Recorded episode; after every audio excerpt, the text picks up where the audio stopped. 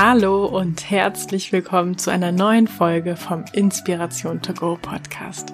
Mein Name ist Marina Merntke und ich freue mich, dass du da bist.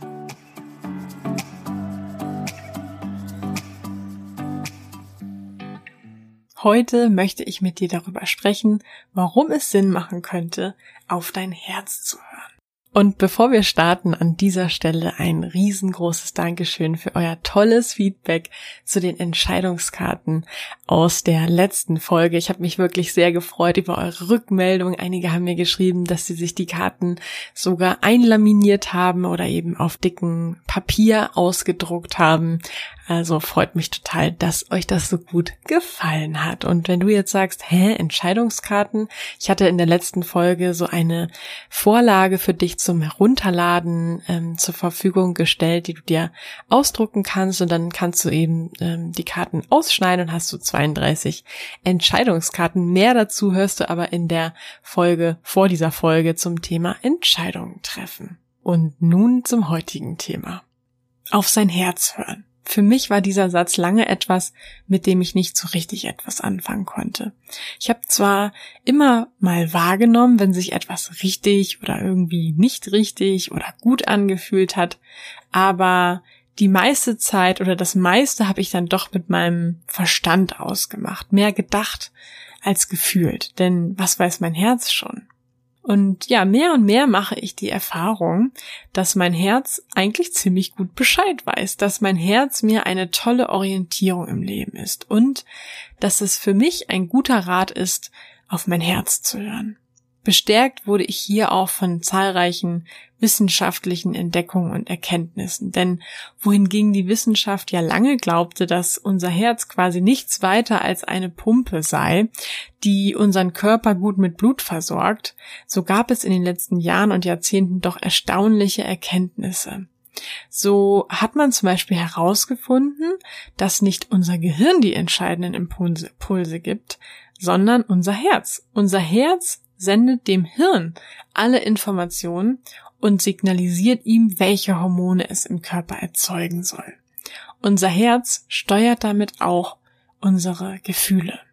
Das Herz sendet wohl mehr Informationen an dein Gehirn als dein Gehirn an dein Herz. Als erstes Bescheid weiß also dein Herz. Und zudem konnte man auch in Messungen nachweisen, dass das Herz ein etwa 5000-fach, also 5000-fach größeres elektromagnetisches Feld sendet als das von unserem Gehirn. Eigentlich auch gar nicht so überraschend, dass unser Gehirn, äh, unser Herz, unser Herz der eigentliche Steuermann ist. Denn schließlich ist auch das Herz wenn wir im Mutterleib wachsen, schon vor dem Gehirn voll funktionsfähig. Und ja, wenn dich solche wissenschaftlichen Erkenntnisse rund ums Herz näher interessieren, dann empfehle ich dir auch sehr die Veröffentlichung von dem sogenannten Heart Math Institut. Also das ist Englisch und übersetzt auf Deutsch würde man sagen Herzmatte Institut. Ja, gleichzeitig finde ich, dass so wissenschaftliche Beweise für mich aber nur die eine Seite der Medaille sind. Und die andere Seite ist für mich ähm, oder sind für mich selbstgemachte persönliche Erfahrungen, die dir persönlich als Beweis dienen. Und daher möchte ich dich mit dieser heutigen Folge dazu inspirieren, einmal für dich selber zu überlegen, wann in der Vergangenheit hat mir eigentlich mein Herz geholfen? Wo hast du auf dein Herz gehört und es war die richtige Entscheidung? In welchen Situationen war da so ein Gefühl und dieses Gefühl sollte Recht behalten? Zur Inspiration möchte ich jetzt ein paar Beispiele aus meinem Leben mit dir teilen. Und als allererstes Beispiel fällt mir da zum Beispiel die Zusammenarbeit mit einem Berater für mein Unternehmen Frag Marie ein. Ich bin damals auf ihn zugegangen und er hätte eine Lösung für mich gehabt, die ja sehr interessant für mich war. Nach den Telefonaten hatte mein Verstand ganz tolle Argumente, die für die Zusammenarbeit sprachen. Und gleichzeitig war da ein extrem starkes, ungutes Gefühl, das ich aber nicht so richtig greifen konnte und ich konnte es schon gar nicht erklären. Deswegen hat sich dann auch mein Verstand durchgesetzt und wenig später stellte sich dann heraus, dass die Zusammenarbeit zwischen uns so gar nicht passte und wir haben die Zusammenarbeit dann relativ schnell wieder eingestellt und beendet. Und seitdem achte ich wirklich sehr stark darauf, welches Gefühl ich bei jemanden habe, mit dem ich zusammenarbeiten will. Denn scheinbar wusste mein Herz ja schon, dass es irgendwie, ja, nicht passte. Apropos nicht passte. Da fällt mir direkt das nächste Beispiel ein, und zwar die Trennung von einem früheren Partner. Ich hatte damals in der Beziehung das starke Gefühl, dass die Gefühle auf seiner Seite nicht stark genug waren. Und für einige Wochen habe ich dieses Gefühl ignoriert, vermutlich auch aus der Angst ja, vor der Wahrheit oder auch aus Angst dann wieder alleine sein zu müssen. Schließlich war aber bei mir das Bedürfnis nach Gewissheit größer und ich habe ihn darauf angesprochen und ähm, er hat dann in diesem Gespräch mein Gefühl bestätigt und wir haben uns dann auch noch am gleichen Tag ja getrennt. Und natürlich war ich dann mega traurig erstmal, hab geweint, hatte Liebeskummer, hab ein paar Wochen gelitten. Aus heutiger Sicht bin ich natürlich froh, dass wir uns getrennt haben und ja, bin auch überglücklich, dass ich damals den Mut gehabt habe, das auszusprechen und ähm, dass es sozusagen zu diesem Ergebnis dann kam, denn es hat ja schließlich etwas viel Besseres auf mich gewartet, mein heutiger Partner. Und ja, vielleicht wusste mein Herz das einfach schon.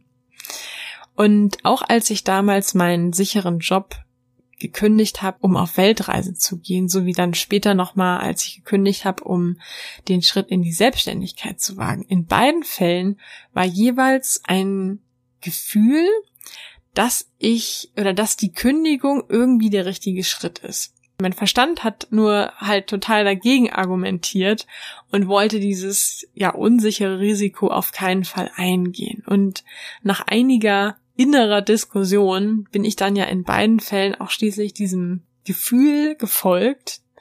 Und ähm, ja, was soll ich sagen? Beide Entscheidungen, beide Kündigungen gehören zu den besten Entscheidungen meines Lebens. Welches waren deine besten Entscheidungen in deinem bisherigen Leben?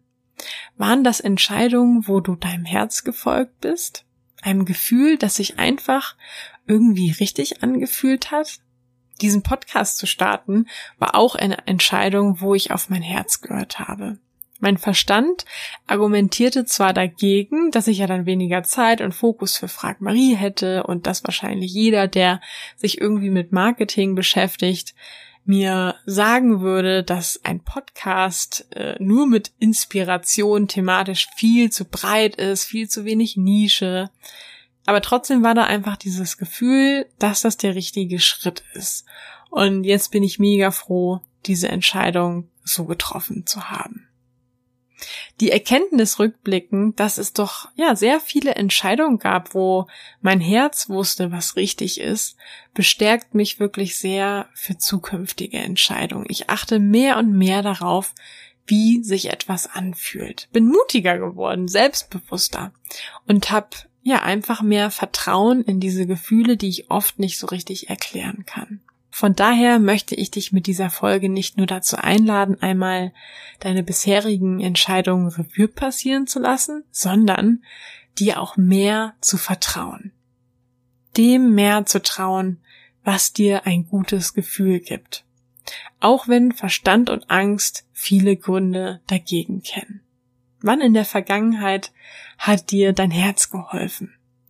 Wo hast du auf dein Herz gehört und es war die richtige Entscheidung? In welchen Situationen war da so ein Gefühl? Welches waren die besten Entscheidungen deines Lebens? Komm jetzt gerne rüber zu Instagram. Dort findest du mich unter Marina bei Insta. Alles zusammengeschrieben, Marina bei Insta und teile deine Gedanken unter dem Post dieser Folge. Ich freue mich sehr von dir zu lesen, freue mich auf den Austausch mit dir und mit der Community.